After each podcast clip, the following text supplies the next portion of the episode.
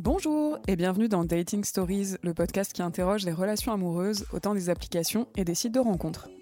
Je m'appelle Héloïse, j'ai 30 ans et moi aussi je m'interroge sur les relations amoureuses.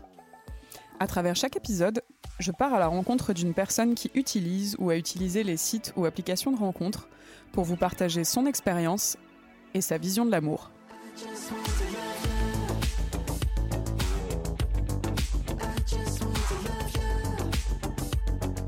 Cette semaine, retrouvez la suite de mon échange avec Laura, Élise et Julie.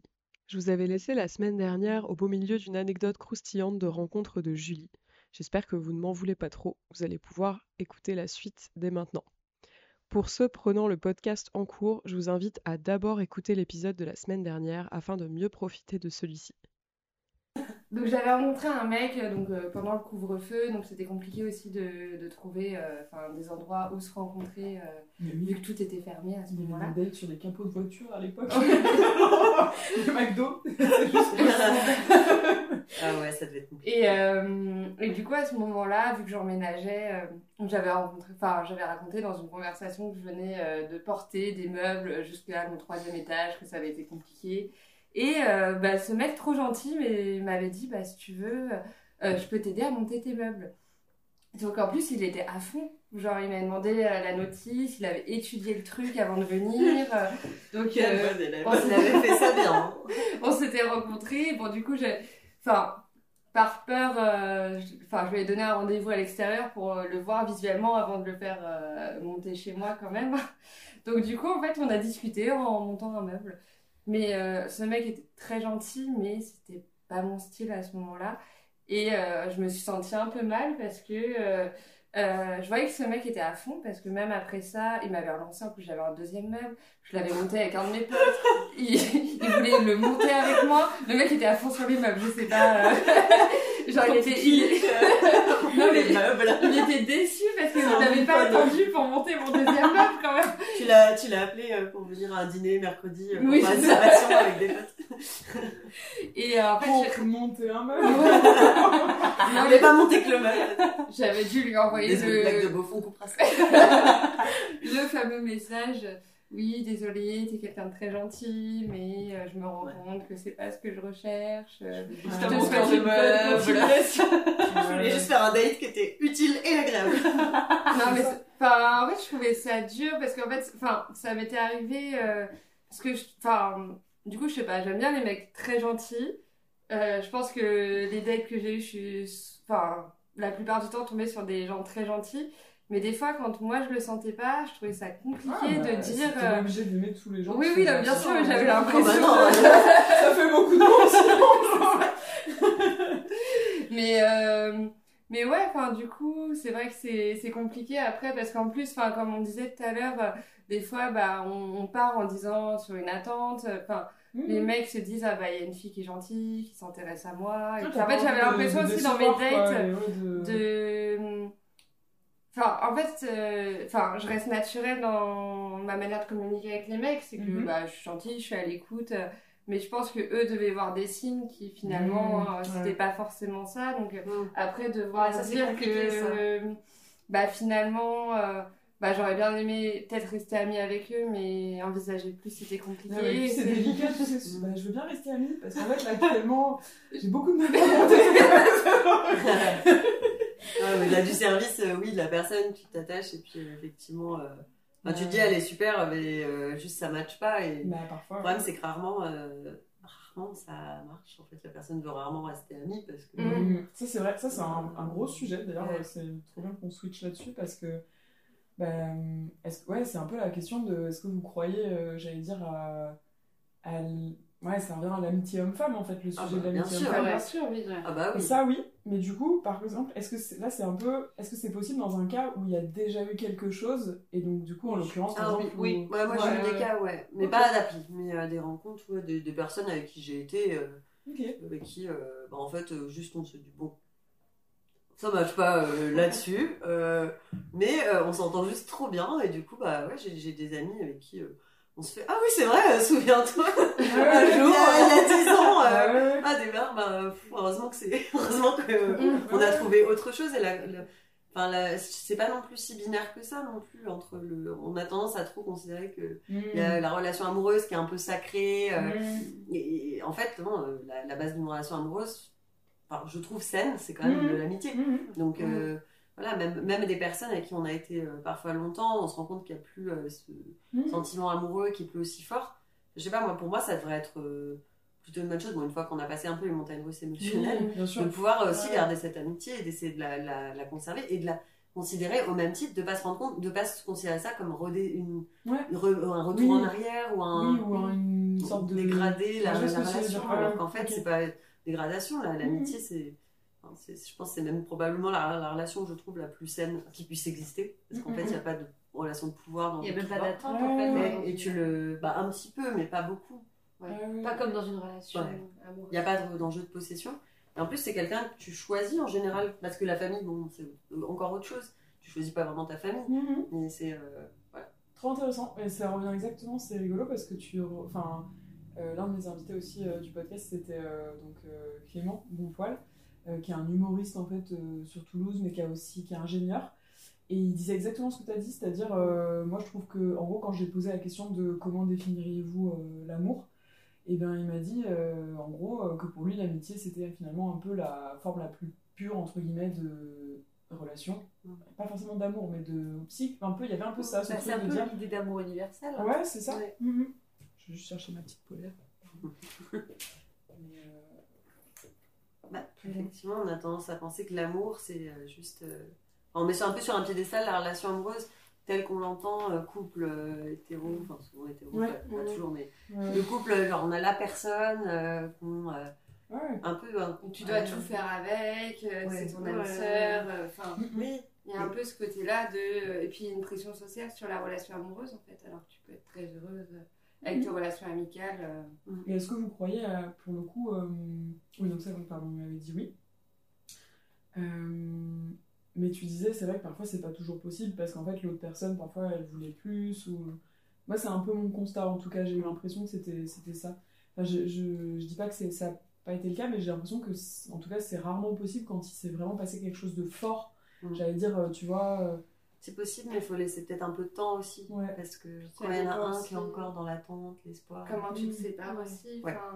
Oui. Mais par exemple, est-ce que, euh, moi c'était un peu une question, mais euh, est-ce que euh, vous vous verriez, euh, même vis-à-vis d'une relation actuelle, rester ami avec des ex? Oui. Oui. Franchement, Ouais. oui. Mm. Si des deux côtés la page a été tournée, en Oui. fait, c'est on peut pas ouvrir un nouveau livre si on n'a pas fermé la dernière page du livre. Donc tant que la personne reste dans cette idée de ancienne relation, etc., euh, à reprocher des choses qui sont passées dans la relation ou à revivre des moments de la relation, c'est pas bon. Mais ça se trouve, euh, ça se trouve c'est six mois qu'il faut, ça se trouve c'est un an, ça se trouve c'est deux ans. Mais cette personne, si tu as vécu un truc pendant tout ce temps avec, c'est bien qu'il y a un moment où tu t'es bien entendu avec. Mhm. Est-ce que c'est pas juste le fait que vous soyez mis en couple, que vous ayez vécu de la routine, etc., Mhm. qui a cassé un petit peu cette relation? Parce que de base, il y avait quand même cette entente. Mhm. Et ça se trouve, cette entente qui, était, enfin, qui ensuite est passée sur de l'amoureux euh, pourrait juste être tellement mieux en. Juste Après, qu'est-ce qu'on définit en amoureux? Est-ce que c'est le désir? Est-ce que Ouais. c'est le, le, le fait de Mhm. d'être complètement accro à l'autre et d'avoir un peu le côté, euh, bah, comme euh, souvent au début des relations, Mhm. les petits Mhm. papillons, le truc? Ou alors c'est une sorte d'attachement où tu te dis, cette personne, elle est, c'est, c'est un peu tout pour moi, c'est un peu entre l'ami, la famille et, le, et un peu le côté désir, et c'est un peu cette personne euh, hyper spéciale euh, Ouais. pour moi, mais il y a forcément peut-être un des trois trucs qui s'érodent, la- soit la passion, soit l'attachement, soit le. Je sais pas, Mhm. les. Mais ça s'érode toujours un jour, genre. Enfin, Mhm. moi, je pense que Ouais. ce qui est désir juste charnel, Ouais, il y a s'érode. forcément un moment où ça s'érode. Mhm. Parce que, enfin, je pense que genre, déjà d'un point de vue au niveau des neurones, etc., de notre programmation, Ouais. de base, on est prévu pour faire beaucoup l'amour au début, pour avoir un enfant, après avoir un enfant et l'élever. Donc forcément, au début, on a envie de faire beaucoup l'amour, après, on fait un peu moins l'amour, et au bout d'un moment, bah... Tu te dis, ah, ça fait un moment là quand même. Ouais, ça doit faire genre... Et parfois, euh, moi, je, enfin, je sais que dans mes anciennes relations, ça a été un truc qui m'a énormément bloqué, c'est sentir... Enfin, moi, plus on me pousse à faire quelque chose, moins j'ai envie de le faire. Mhm. Et parfois, je sentais cette pression de l'autre côté en mode bah, ça fait une semaine qu'on n'a pas fait l'amour. Oui. Bah ouais, mais euh, ok, mais le- tous les Ouais. soirs je rentre à 22h, je suis désolée, j'ai la tête ailleurs. Oui, mais ça, c'est pas un Euh, problème au début. Hein. Ouais, En fait, Non, au début, c'est vrai au début, que c'est pas Il n'y a pas d'excuse. Hein. Mais il y a un moment où ça arrive, et en fait, quand l'autre comprend pas que c'est normal que ça arrive un jour, et ben je pense que ça pose souci. Et moi je sais, bah là je suis dans une relation décente et la personne m'a dit euh, le jour où j'aurais plus envie de te faire l'amour tout le temps, il y aura un souci. Moi dans ma tête je me dis bah non, Enfin, c'est normal. Au bout d'un moment ça va s'installer. Mhm. Mais je pense que enfin la personne en c'est de face. trouver euh, peut-être des, oui. des renouveaux, quoi. Ou Ouais. des... Bah, faut- moi, je pense que c'est déjà en parler et pas euh, Ouais. noyer le truc et se dire euh, ou dans là j'ai un quoi. problème ou alors euh, où ça va passer. euh, C'est plus se dire Ouais. bah euh, est-ce qu'on peut déjà en parler un peu même presque en rire, se dire voilà pas forcément rire mais un peu dédramatiser Mhm. et se dire bah voilà euh, bon bah voilà on, on- on ressent l'érosion qui est assez classique dans les couples et, euh, bah, qu'est-ce qu'on fait? Est-ce que voilà on prend des actions par rapport à ça, on accepte que c'est juste comme ça et Qu'on est heureux autrement. Enfin, Voilà, ouais. mais juste euh, ouais, être s'assurer qu'on est sur la même longueur d'onde. Est-ce que euh, vous vous reconnaissez dans le modèle un peu euh, de relation, euh, j'allais dire, euh, classique euh, enfin, le truc un peu. euh, je sais pas comment définir ça. mais, euh, Alors, on est sur Ouais, des sujets de- sensibles. Ouais, non, mais en fait, je trouve ça hyper intéressant parce que moi-même, c'est des questions que je me pose aussi. Et, et euh, je pense que, en ce moment, voilà, on réinvente beaucoup les modèles. Est-ce que, voilà, euh, euh, est-ce que c'est une relation euh, monogame euh, qu'il faut pour tout le monde? Est-ce que parfois il faut accepter qu'on peut ouvrir la relation? Euh, Ouais, je sais pas comment est-ce que vous vous positionneriez euh, par rapport à ça. Je pense que c'est euh, chaque, euh, chaque, chacun définit les règles aussi, et puis c'est pas forcément. euh, enfin, faut pas coller une étiquette, se dire dès le début, euh, bon, on va être un couple euh, euh, libre ou euh, polygame ou monogame. euh, faut peut-être juste se dire, voilà. euh, les envies, ça varie au Ouais, fur et à les mesure de envies la relation et que. tant qu'on se parle et que Mm.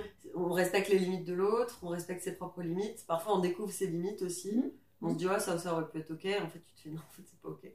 Et euh, bon, bah voilà, c'est juste se, se respecter, euh, aussi travailler sur soi, quoi. Et, Mm. Je dirais, euh, Je pense que effectivement, comme tu dis, c'est important de discuter avec l'autre. ouais, Enfin, c'est un fil. moi, je, je sais que la, la question s'est posée au début de ma, ma relation naissante. Et euh, moi, mes envies, c'était pas les mêmes que la personne qui était en face. On en a discuté. Et au final, on s'est accordé sur une version des choses. Et on s'est dit, bon, bah, pour l'instant, c'est ce qui nous convient. Et euh, voilà, quoi. Il faut accepter Mais que ça, ça, se trouve, dans évolue au trois ans, on en discutera. Et ses envies seront pas les mêmes. Et les miennes seront pas les mêmes. Et Mm. voilà, quoi. Comment est-ce que vous définiriez l'amour? Ça fait peur au lapin. C'est l'amour que j'ai pour mes lapins, le plus pur. Oh Oui, L'amour, c'est. euh, bah, Il n'y avait pas une phrase qui disait c'est regarder à deux dans la même direction? oui. ouh, c'est beau ça. C'est beau. c'est beau. Ouais.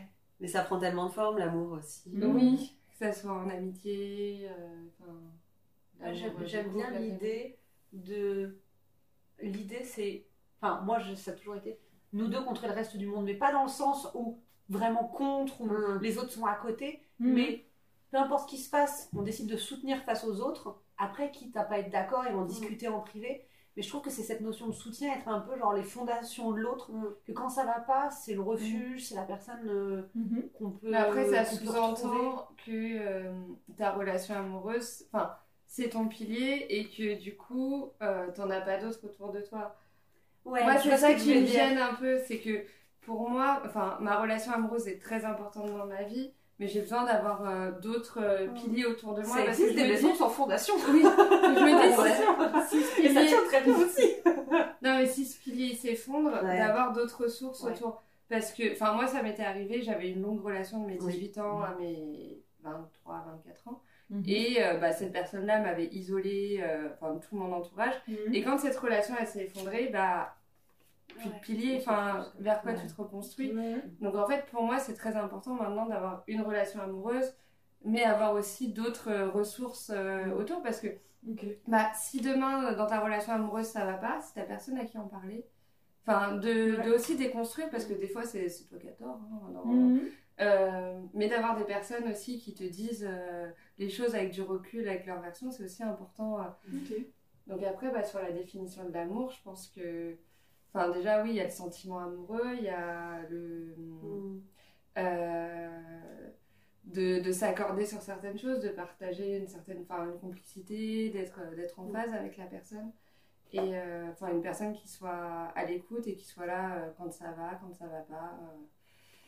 J'aime le côté, euh, En fait, le côté partenariat en fait. Ouais. Mm. C'est, euh, pour moi, c'est. T'es un couple, t'es une équipe aussi un peu. Mais euh, tu. euh, L'autre. Enfin, l'autre est unique pour toi, en fait, et a une place unique. Mais elle prend pas toute la place. Et C'est un. Ouais, c'est une équipe. euh, tu- Ouais. tu, fais équipe avec l'autre, tu te soutiens, il y a un côté partenaire vraiment. Et euh, c'est. euh, Dans l'idéal, hein, après, c'est pas. On sait que c'est compliqué. Mais c'est. T'acceptes l'autre tel qu'il est aussi, mais tu mets toi-même tes limites. Mhm. Et euh, c'est- ouais, c'est une sorte de, un peu partenariat, quoi. Mais c'est une personne qui te connaît et qui t'aime quand même. Ah oui. Oui, C'est ça. Ouais. c'est ça. Ça, c'est beau. Et qui connaît tes défauts et qui accepte. Ouais, Ah oui, c'est ça. ça. Mhm.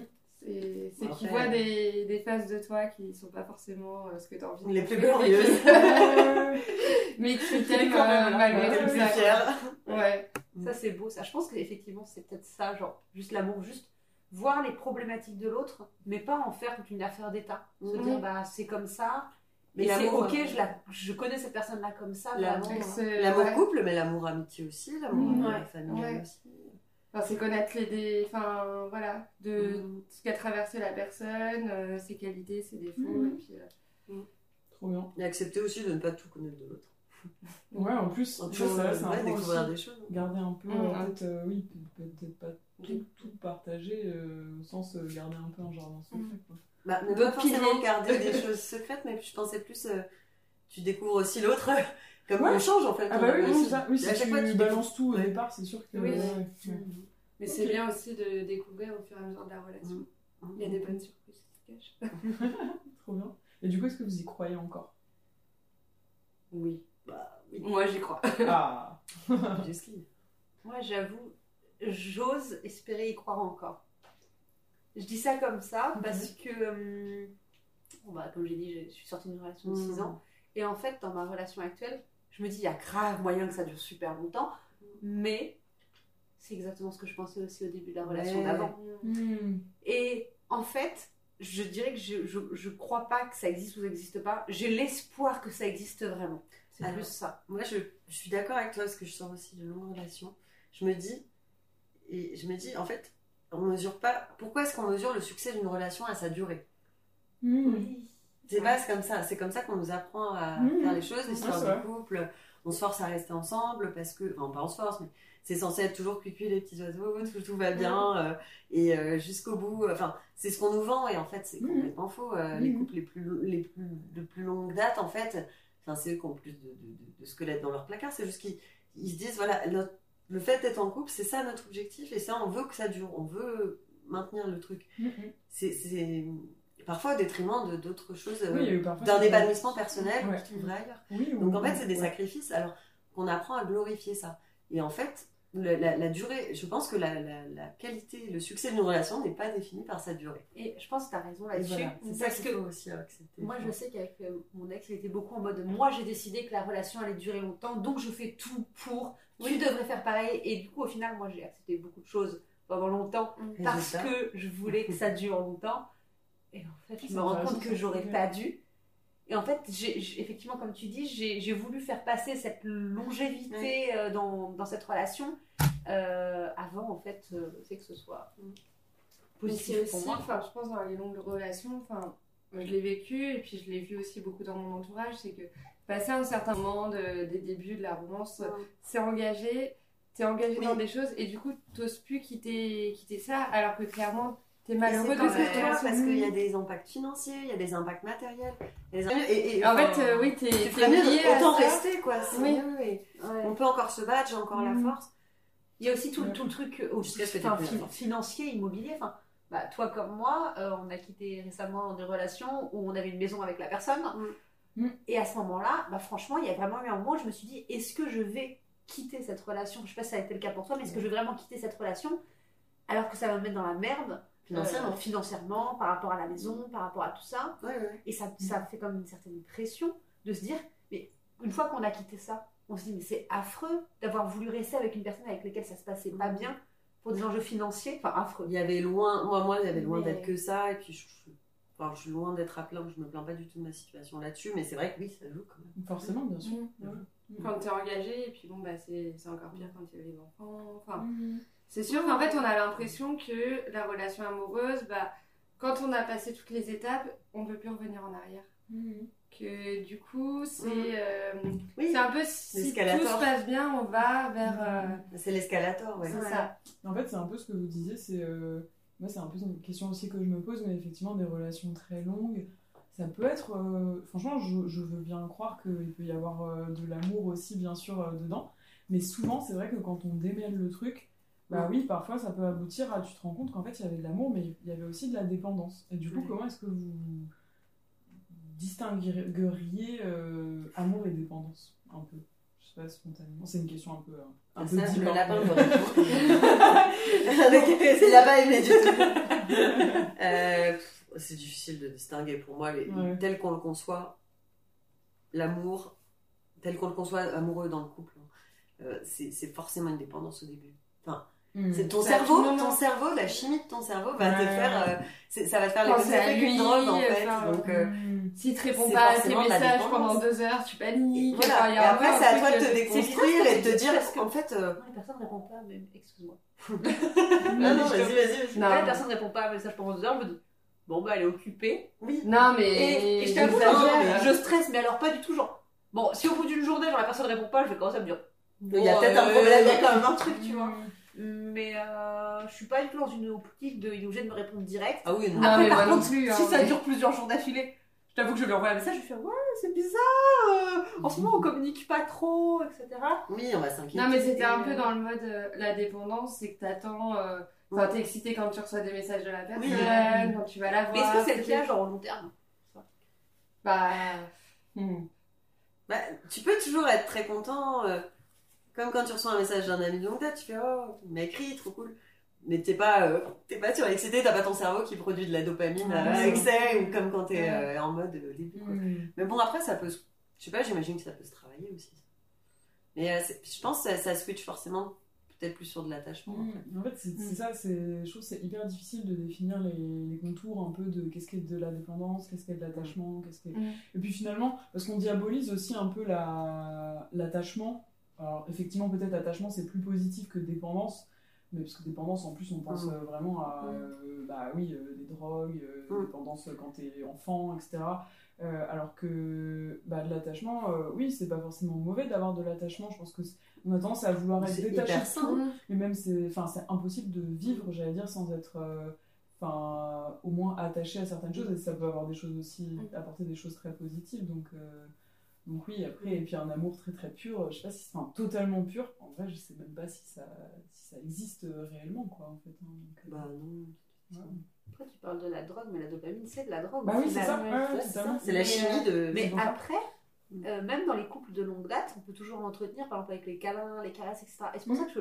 enfin, Oui, moi, on personnellement, je trouve que le contact physique est extrêmement important. Ouais. Et quand il y a un couple qui commence à décliner, avant de commencer à se poser toutes les questions Ouais. psychologiques, Ah ouais. juste se dire, ouais. ok, on va essayer de se toucher plus. Ah ouais Quitte à pas forcément, si tu genre, peux plus faire sentir la personne, j'allais dire, parfois il y a un peu un truc où, bah, en fait, même physiquement, tu sens que ça marche. Ouais, bah, dans, dans ce Mais cas-là, là, c'est dire que- que c'est peut-être déjà la fin. Ouais, ouais. Ouais. Mais si tu sens qu'il y a un déclin ou autre, bah, même si tu sens que la personne commence à être plus distante, tu peux essayer, tu vois si elle est réceptive, mais à lui caresser la joue, venir contre lui, Ouais. lui faire des câlins, etc., pour recréer la dopamine. Mm. Ouais, mais c'est ça en fait. C'est c'est vrai qu'à un moment, il faut un peu essayer de le recréer euh, Mhm. sans se faire violence, bien évidemment. Oui. Ouais. Mais, Bien euh, Sans se quémander non mais- plus, quoi, ouais. Ouais. Sans quémander évidemment, mais euh, oui, parfois c'est peut-être juste des choses un peu, euh, un peu triviales, juste Bah, prendre la main de travail à l'autre. faire, quoi. C'est un peu bête, mais- Mm. Enfin, c'est ça. C'est des petits gestes d'affection qui font que ça dure. Quoi. Je pense que dans les relations amoureuses, ce qui fait que ça dure, c'est des petites attentions, Mm. des petits, Mm. petits Ouais, le-. Il y avait un, un livre bon, de Gary Chapman, c'est pas non plus de la grande littérature, euh, mais euh, c'est ça s'appelle Les cinq langages de l'amour et ça explique justement un peu les, les manières que chacun a exprimé euh, l'amour. Donc ça peut être euh, le, le- le fait de bien, enfin de, de, de beaucoup euh, encourager, vanter la personne, les paroles valorisantes. les valeurs, paroles valori- valorisantes, les cadeaux, Les Mm. les cadeaux. attentions, enfin je sais plus comment Oui, ça, de donner cadeaux. Oui, il y avait donc le toucher. Oui, il y a le. Ah, paroles Les moments de valorisantes, euh, les, Les moments de cadeaux. qualité. ouais. Ouais, les moments de qualité. euh, Les marques d'affection. Mm. Bah, en fait, il y a rendre des services et les cadeaux. Mm. Il y a- Oui, ouais. Et. euh, Bah, le toucher. ouais. Mm. Et Et ça, c'est. euh, c'est les cinq langages amoureux et en fait c'est c'est enfin c'est bien d'en avoir conscience parce qu'en fait euh, chaque Mhm. personne à sa propre communication amoureuse. Et Oui. il y a des gens qui sont pas forcément tactiles, mais qui vont vouloir te rendre service tout le Oui. temps, et qu'en fait, pour eux, c'est leur marque d'amour. euh, C'est super rigolo parce que j'en parlais la semaine dernière. La personne, après, elle a vu un, un Reels euh, sur Instagram. Elle m'a dit Mais tu as sorti ça dans le Reels? Et J'ai dit Ah bah non, mais c'est quelque chose de euh, connu. c'est un livre. Et, euh, et en fait, genre, c'est super intéressant du coup qu'on en parle aujourd'hui parce que je pense qu'il y a peut-être plein de gens genre, euh, qui nous écoutent ou qui nous regardent qui savent pas en fait, enfin qui ont, Ah oui. pas conscience de ça. Et je pense qu'effectivement, on a chacun nos langages de l'amour, mais que peut-être parfois on se retrouve à ce que la personne en face de nous n'est pas exactement le même langage de l'amour et du coup qu'elle attend Ouais. d'autres choses. Et savoir qu'il y a ces cinq langages qui existent permet de les identifier chez nous, de les identifier chez l'autre. Et souvent, ce que l'autre fait, c'est ce qu'il a envie qu'on lui fasse.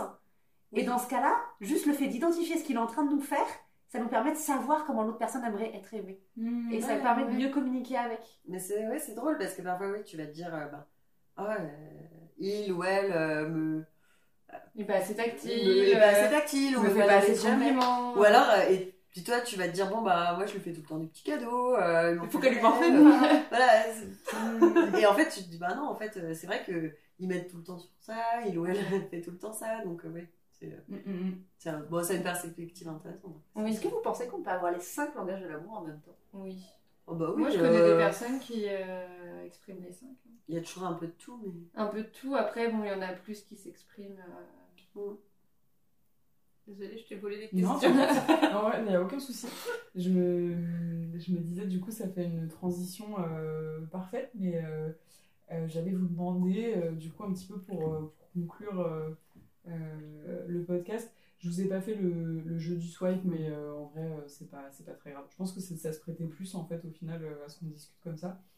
Est-ce que vous auriez une, ouais, une recommandation, justement, d'une d'une ressource culturelle euh, ça peut être euh, un livre, un podcast, un, un, un conte, euh, enfin du coup, euh, qui vous a fait du bien récemment et que vous souhaiteriez euh, partager euh, avec euh, nos auditeurs et auditrices et euh, auditorices, euh, voilà. Exactement. Euh, bah moi, c'est le, le podcast, un podcast également, euh, Le cœur sur la table de, euh, de Binge Audio, en fait. Enfin, c'est une Ok. production de Binge Audio. C'est euh, bah, c'est hyper intéressant parce que ça décortique vachement tout ce qui est, euh, justement, un peu comme on fait là, mais les relations, euh, le, le, le couple, ça déconstruit beaucoup le, le, cliché du couple sous une perspective assez, euh, assez féministe. intersectionnelle, c'est-à-dire que ça prend en compte beaucoup de, de- de paramètres sur bah, l'influence du patriarcat, de la culture, de, de, enfin, de, de- la culture hétéronormée, du, du- du, euh, voilà, de la culture au niveau de, euh, du, enfin, de l'impact du colonialisme, etc., sur, euh, sur la façon dont on perçoit euh, les relations amoureuses et comment on définit le couple. Donc euh, voilà. ok, trop bien. Merci beaucoup. Euh, moi, du coup, j'aurais deux recommandations. Euh, du coup, il y a les bandes dessinées de Liv Stromkist, euh, dont euh, La rose la plus rouge s'épanouit, qui parle euh, justement de pourquoi on a du mal à tomber amoureux euh, au XXIe siècle. Donc, qui parle un petit peu de tout ce qui se passe dans la société, euh, en parlant de Leonardo DiCaprio et ses euh, stars. ses relations Ah où il ouais. sort avec que des filles de 18 ans à 20 ans. Ouais. Euh, et puis elle... et euh, bon, elle a écrit un autre livre euh, qui s'appelle Les sentiments du prince Charles qui parle euh, des relations de couple. Ok. Et sinon, une autre recommandation, c'est le collectif Nous Toutes, qui est un collectif féministe euh, qui fait des formations sur euh, les violences euh, sexistes et sexuelles, sur la culture du viol. Donc, elles font pas mal de sessions, on peut s'inscrire et du coup, ça parle pas mal des situations d'emprise, de la société, de qu'est-ce qui fait que bah, les femmes sont sexualisées. Enfin voilà. Donc, je vous recommande ça. Moi, j'ai fait toutes les formations, ça m'a ouvert les yeux. Donc, Trop bien, merci beaucoup. Bon, bah, du coup, c'est à moi. Alors, je vais pas vous parler ni de quelque chose euh, sur tout ce qui est sexuel, ni sur tout ce qui est amour. C'est plus, en fait, amour de soi et apprendre à découvrir qui on est réellement avant de se mettre en couple. Parce qu'en fait, en réalité, je me suis rendu compte que toutes les relations que j'ai eues avant de me rendre compte de qui j'étais, ben, en fait, c'était des relations qui étaient vouées à l'échec, tout simplement parce que vu que je savais pas qui j'étais, comment je voulais que l'autre personne m'accepte comme j'étais, alors que même moi, je savais pas qui j'étais. Et c'est le livre Kilomètre Zéro. Je pourrais plus vous dire le nom de l'auteur, désolé. Mais c'est un livre qui est vraiment incroyable. euh, en fait, ça nous emmène dans une épopée où la personne se rend compte de ce qui est réellement important pour sa vie. De base, c'est une personne, euh, c'est une working girl, euh, qui est ultra surbookée, etc. Puis qui se retrouve propulsée dans un voyage vers l'Himalaya. Je vous donne pas la suite, parce que vous allez peut-être le lire.